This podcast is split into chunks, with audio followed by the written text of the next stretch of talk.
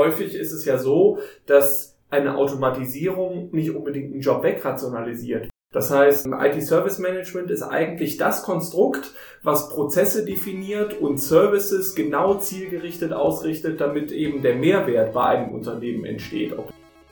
Und damit herzlich willkommen zu einer neuen Folge vom Windig Podcast. Heute mit Wolfgang Woker und wieder dem Thema IT-Service Management. Und wenn ihr alle Podcasts von uns schon gehört habt, wisst ihr, das ist die zweite Folge. Und deshalb gehen wir diese Folge aus einer Practitioner-Sicht an das ganze Thema ran.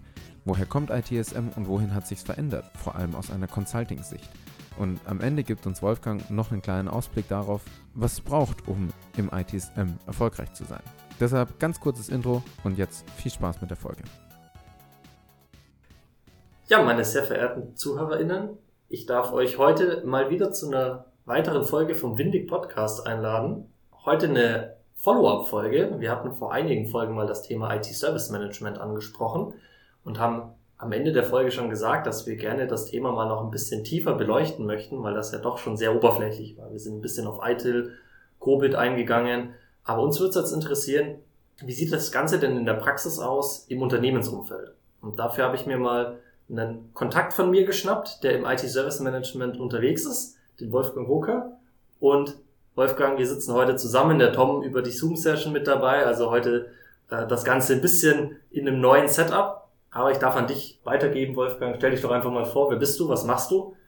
Ja, auch für mich äh, ein neues Setup. Hallo alle zusammen. Nicht so ganz neu ist das Setup äh, das, des Themenbereichs IT Service Management. Äh, mein Name ist Wolfgang Woker und ich bin seit ungefähr zwölf Jahren unterwegs in dem Themenfeld IT Service Management, sowohl als äh, IT Consultant vor Ort bei, bei Kunden, aber auch als Führungskraft in dem Thema. Das heißt, ich bin Abteilungsleiter für das Thema IT Service Management in der Beratung und hab, führe derzeit ein Team von 14 Leuten in, in dem Feld. Das heißt, ich habe mich entwickelt, genau von diesem IT-Consultant für IT-Service Management eben zur Führungskraft für IT-Service Management und ähm, ja, freue mich heute hier zu sein.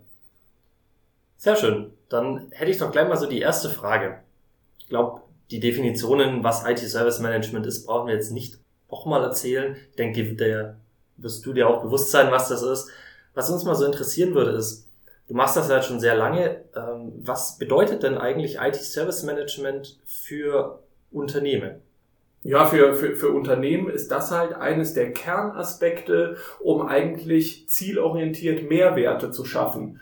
Das heißt, IT-Service Management ist eigentlich das Konstrukt, was Prozesse definiert und Services genau zielgerichtet ausrichtet, damit eben der Mehrwert bei einem Unternehmen entsteht. Ob das jetzt ein Outsourcing ist oder eben selber die Servicebereitstellung für die eigenen Kunden in der Richtung. Aber es kommt immer wieder auf das Gleiche hinaus. IT-Service Management schafft die Rahmenbedingungen dafür, dass eben, egal was der Kunde sich wünscht, und welchen Mehrwert das auch ist. Ob das jetzt eine Steigerung von Effizienz ist oder eine, ähm, weiß ich nicht, ein Outsourcing in dem Sinne, damit der Kunde sich selber auf seine Kernprozesse besser konzentrieren kann. Aber es läuft immer auf einem vom Kunden definierten Mehrwert hin, der hier durch die Prozesslandschaft erreicht werden soll. Und äh, das verstehe ich unter IT Service Management eben genau das so zu definieren, dass der Kunde auch das bekommt, was er sich wünscht. Und das erwarte ich auch von meinen Beratern. Wie hat sich das dann über die zwölf Jahre verändert, was der Anspruch von den Unternehmen ist an IT-Service Management? Wir haben ja mehr Digitalisierung, weg von analoger Zettelwirtschaft hin zu IT-Service Management Suits. Da gibt es ja Sander mehr mittlerweile, je nachdem, in welchem Kontext man unterwegs ist. Was sind so die, die letzten zehn Jahre und wo siehst du vielleicht auch die nächsten zehn Jahre im IT-Service Management?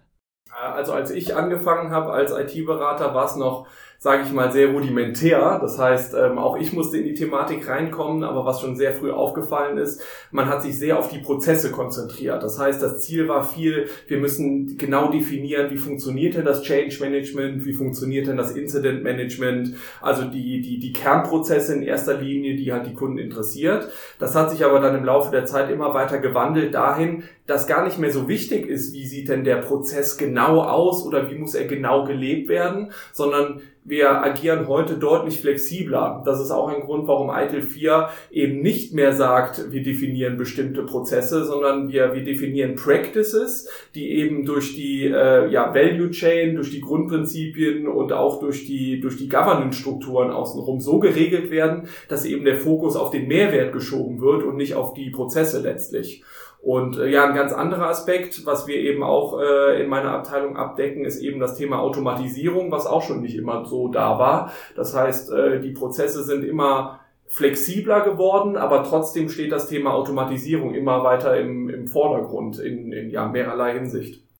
Genau auf das ITIL V4 wollte ich auch noch mal kurz eingehen heute. Jetzt hast du es schon angesprochen da ändert sich ja relativ viel. In, in drei sind wirklich Prozessablaufdiagramme gezeichnet gewesen. In vier siehst du das fast gar nicht mehr. Vor allem in der Foundation, wenn man jetzt hier mal überlegt, was für Zertifizierungen am Markt sind, ist das ja die, die niedrigste von der ITIL, Founda äh, die ITIL Foundation. Und da sind ja gar keine Prozesse mehr definiert, sondern es ist wirklich auf diese Value Chain ausgerichtet. Wenn ein Unternehmen sich jetzt auf die Value Chain fokussieren möchte, wo sollte es ansetzen, wenn es da modern sein will und digital sein will? Naja, die, die Value Chain, die fängt ja eigentlich an bei einem Bedarf oder bei einer Opportunity, die ein Unternehmen sieht. In der Regel ist das eine Problemstellung oder irgendwas, was eben nicht so funktioniert, wie sich das Unternehmen wünscht. Und häufig ist an der Stelle noch gar nicht klar, äh, wie denn dieser Mehrwert, also diese Verbesserung generiert werden kann. Das heißt, äh, es wird durch diese Value Chain eigentlich erstmal geprüft, was ist denn notwendig, um diesen Mehrwert am Ende zu generieren und äh, beschäftige mich dann erst mit immer tieferen Layern so, sozusagen. Äh, wie komme ich denn zu diesem Mehrwert hin? Weil häufig ergeben sich da verschiedene Optionen, wie ich eben was gestalten kann. Und ganz häufig sind es eben auch diese Continual Service Improvement Schritte. Das heißt, ich habe einmal eine Verbesserung, die ich erzielt habe, beispielsweise durch ja, eine Teilautomatisierung, sehe aber dann im Folgeschritt, okay, es ist sogar möglich, das nochmal zu verbessern und somit zu einer vollen Automatisierung zu kommen und damit ja wieder Kostenvorteile oder ja effizienter zu arbeiten. Da, daher sehe ich es eher als schrittweise an, ne, die, diese Value Chain, aber der Mehrwert wird, wie gesagt, immer vom Kunden definiert aus einem Problem, einer Opportunity oder halt einer, ja, einem Bedarf an der Stelle. Würdest du dann sagen, das ist eine, ein Top-Down-Vorgehen? Also ich fange ja ganz oben aus meiner Unternehmenssicht quasi an. Wenn wir schauen, ganz oben gibt es natürlich Unternehmensstrategie und alles und ganz unten gibt es dann meine Tool-Landschaft. Ich fange also ganz oben innerhalb meiner Unternehmensstrategie an und schaue, was möchte ich denn erreichen mit meinem Unternehmen oder mit meiner Unternehmung und gehe dann den nächsten Schritt, betrachte dann, naja, Mitarbeiter, eine oder Mitarbeiter und Capabilities beziehungsweise Fähigkeiten, dann meine Prozesse und dann am Ende erst, welche Tools benutze ich denn, um die darüber liegenden Ebenen zu definieren oder erreichen zu können. Mhm. Äh, gibt, gibt, gibt es verschiedene Herangehensweisen und auch, wir haben jetzt bei einem ganz konkreten Kunden die Herausforderung, dass Deployment-Zeiten für Server sehr lange sind. Das heißt, es ist sehr viel manuelle äh, ja, Arbeit notwendig, um Server eben auszurollen. Und die Grundlage für IT-Service Management. Also Sie möchten im Prinzip Server bereitstellen für Ihre Fachabteilungen auf Knopfdruck und das möglichst schnell. So, das heißt, die Grundlage für IT-Service Management ist ja eigentlich erstmal ähm, ja, eine Basis zu schaffen, um eben dieses Deployment überhaupt schneller durchführen zu können, bevor man irgendwas automatisieren kann. Das heißt, die Teilschritte selber müssen erstmal ausgeführt werden können, bevor sowas in einem Service abgebildet werden kann, der beispielsweise über einen Servicekatalog abgerufen werden kann, mit in verschiedenen Konfigurationen dann auch noch. Das heißt, es ist immer ein großes Zusammenspiel von ähm, ja, Tools, den Prozessen und letztlich eben auch den Menschen, die eben da auch eine, eine große Rolle spielen. Und wenn ich jetzt auf das Thema Strategie sehe, gehen die Berater häufig eben in, in Projekte rein, haben eine, eine Managementvorgabe äh, auf Basis der Strategie, die sie umsetzen, erkennen aber im Rahmen dieser Umsetzung häufig noch ganz andere Sachen, die dem Unternehmen vielleicht ja vorher noch gar nicht bewusst waren oder die halt einen genauso großen Mehrwert stiften. Ja, und was dann eben zurückgespiegelt wird an das Management wieder und es dadurch eventuell eine Strategieanpassung gibt. Das heißt, Low-Hanging Fruits. Das Unternehmen nimmt das, was am schnellsten einen Mehrwert generiert. Jetzt ist ja das Beispiel mit dem Bereitstellen von Servern für eine Fachabteilung eher ähm, IT als Commodity. Das heißt, als Werkzeug, das ich überhaupt operieren kann. Ist es denn auch möglich, dass ich IT-Service Management anbiete, um tatsächlich nach außen hin Mehrwert zu generieren, dass ich beispielsweise eine Fachabteilung habe, die einen Service bekommt und mittels diesem Service kann ich meinen Endkunden einen Mehrwert generieren. Dass ich ITSM jetzt so wie in dem Beispiel nicht intern verwende, wenn ich das richtig verstanden habe, sondern dass ich IT Service Management verwende, um nach extern Mehrwert zu generieren für Endkunden zum Beispiel oder im Business oder B2B-Geschäft eben für andere Unternehmen. Mhm.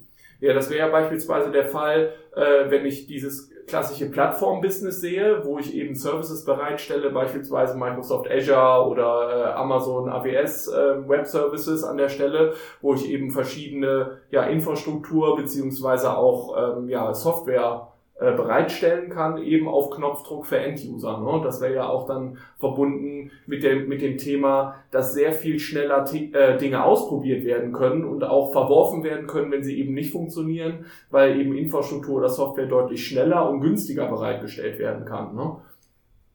Genau, genau darauf wollte ich so ein bisschen hinaus, dass eben weil du jetzt äh, das, oder ich fand, das klang immer so ein bisschen so, als wäre IT-Service Management nur so ein Ding, das macht man im, im Unternehmen intern, um sich halt selber zu optimieren. Aber gerade das Cloud Computing Business, was ja in den letzten Jahren enorm hochgeschossen ist, ist ja nichts anderes als ein großes Servicegeschäft, in dem ich Infrastruktur bereitstelle. Das heißt ja nicht umsonst Infrastructure as a Service. Das ist auch das, was ich zum Beispiel am Anfang äh, meiner Karriere so nicht verstanden habe, dass man eben verschiedene Sichtweisen einnehmen kann. Dass man eben einmal der Serviceerbringer oder die, der, der Service-Provider an der Stelle ist, der eben für Unternehmen oder End Endkonsumenten bereitgestellt wird. Andererseits kann ich aber auch sagen, in einem Unternehmen sein als Berater, was eben wiederum selber Services bereitstellt. Also äh, zwei unterschiedliche Sichtweisen. Aber beides ist IT-Service Management und ja, damit gleichwertig auch zu sehen. Nur äh, eine, eine unterschiedliche Sichtweise. Ich wäre jetzt eher auf das, die Consulting-Sicht eingestiegen, aber jetzt habt ihr da schon angefangen mit der, der Hardware-Schiene, ähm, beziehungsweise mit dem Deployment von Services, die Hardware sein können, die können auch Software sein, wenn es Plattformen sind. Und was mich jetzt noch dazu interessiert ist, wie verändern sich die Service-Ansätze und das Service-Consulting, das man dafür liefern muss. Wenn man jetzt ein IT-Service-Provider ist, wie geht man da an den Kunden ran, wenn man jetzt zum Beispiel eine Amazon wäre, um möglichst gut den Kunden zu adressieren und nicht monolithische, nicht skalierende Services zu bauen?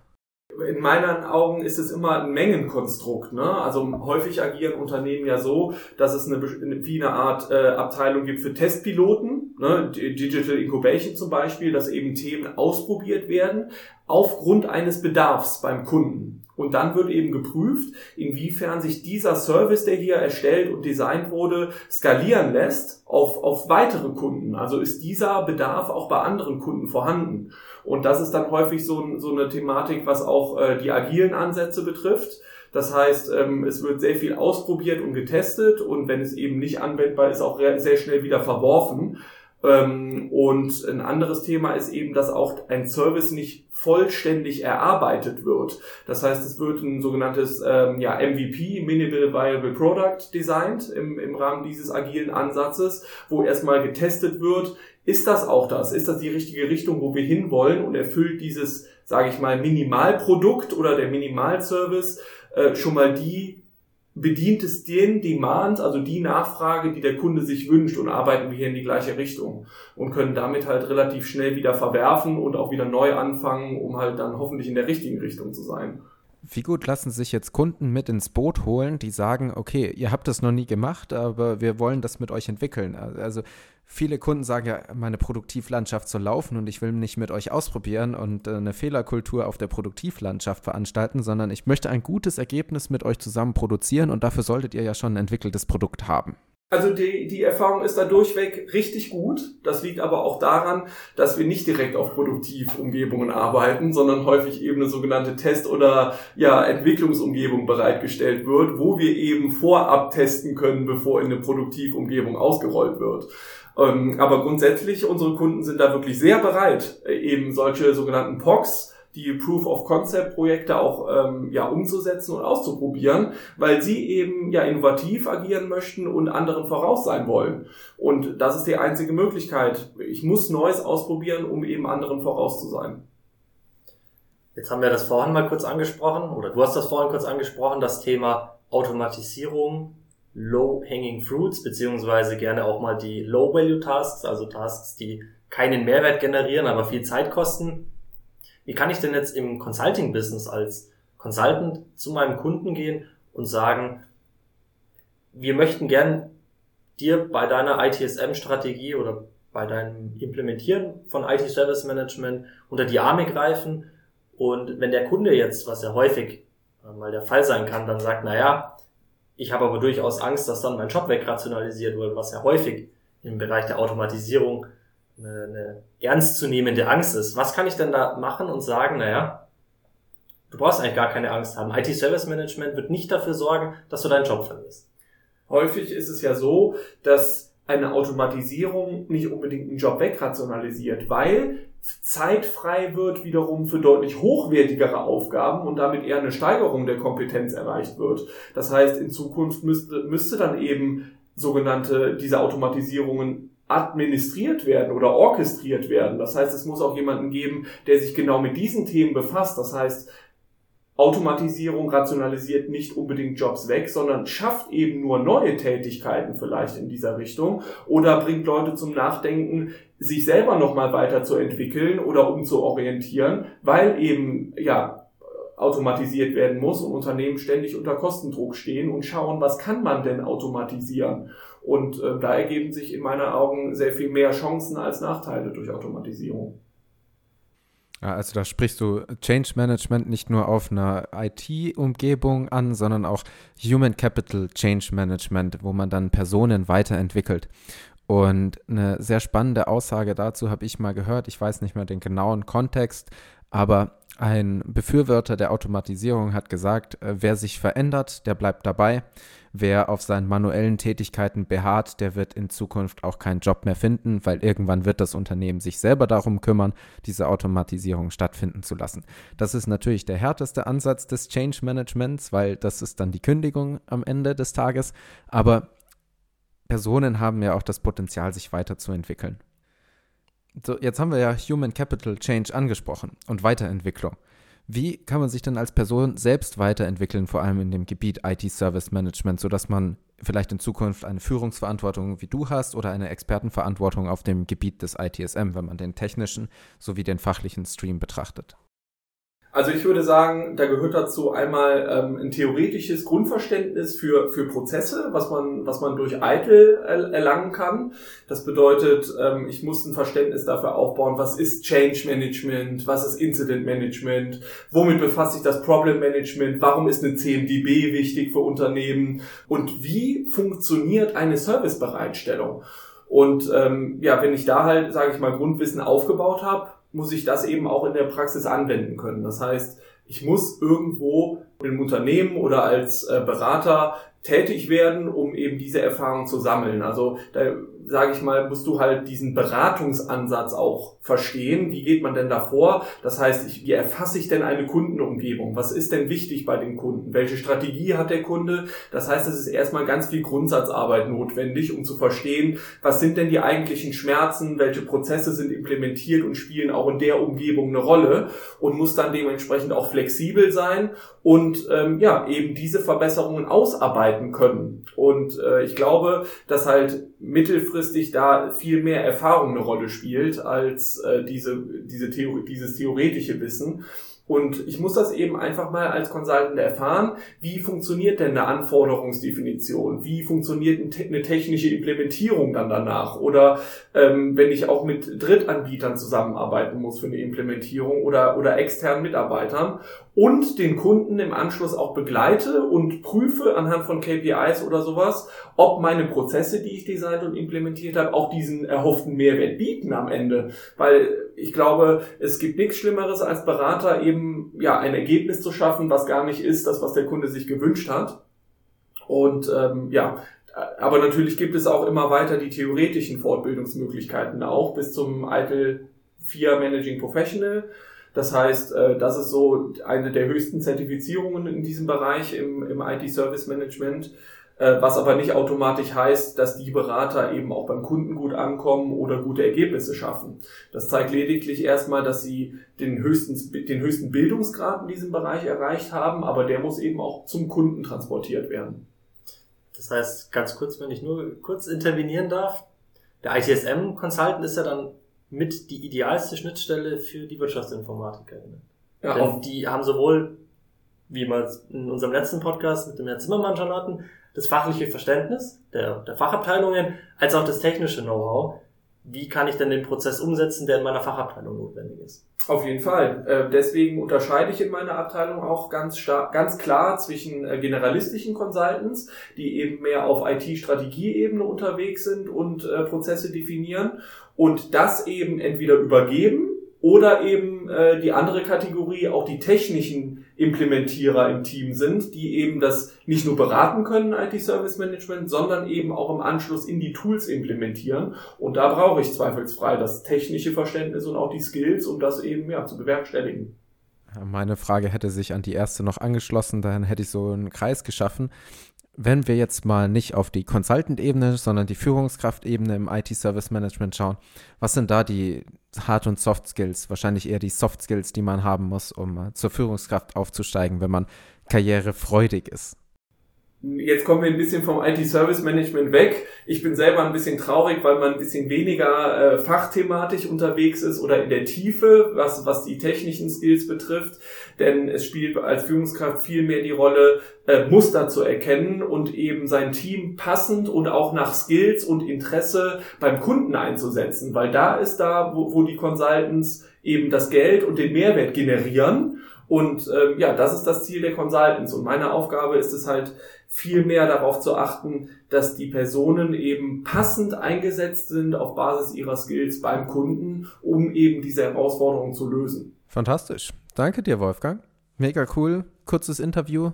Jetzt haben wir auch, glaube ich, 20 Minuten voll gemacht. Das sehen wir ja dann immer beim Schneiden. Ich habe noch eine Abschlussfrage. Wenn du jetzt sagen würdest, was würdest du empfehlen an Literatur oder was hast du gerade auf dem Nachttisch liegen? Kannst dir aussuchen, eins von beiden. Was würdest du empfehlen für unsere Hörerinnen, mal reinzuschauen? Ich würde sagen, legt euch Eitel 4 kompakt. Findet man auf jeden Fall in jedem gut ausgestatteten Zimmer eines IT-Service Management Consultants. Als kleines Nachschlagewerk, um beim Kunden nie verloren zu sein. Dann hätte ich trotzdem noch einen letzten Punkt. Und zwar, du hast jetzt eine Buchempfehlung ausgesprochen. Welche Empfehlung hast du denn für angehende ITSM-Consultants? Bleibt motiviert, bleibt strukturiert und habt einfach Spaß an dem, was ihr macht und kommt beim Kunden an. Und ich glaube, dann ist es gar nicht so wichtig, in welchem Fachbereich ihr tätig seid, sondern ähm, konzentriert euch das, worauf ihr, ja, worauf ihr Bock habt, womit ihr Spaß habt. Und dann kann das unter anderem auch IT-Service Management sein aber bringt diese Begeisterung beim Kunden mit, denn dann seid ihr erfolgreich. Sehr schön. Damit haben wir, glaube ich, unsere Zeit erreicht.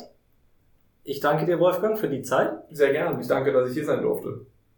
Tom, ich danke dir, auch wenn du nur virtuell dabei bist. Danke euch, dass ihr euch die Zeit genommen habt, aus dem Büro mal einen Schritt rüber in das Podcastzimmer zu machen, das Lukas hochprofessionell aufgebaut hat.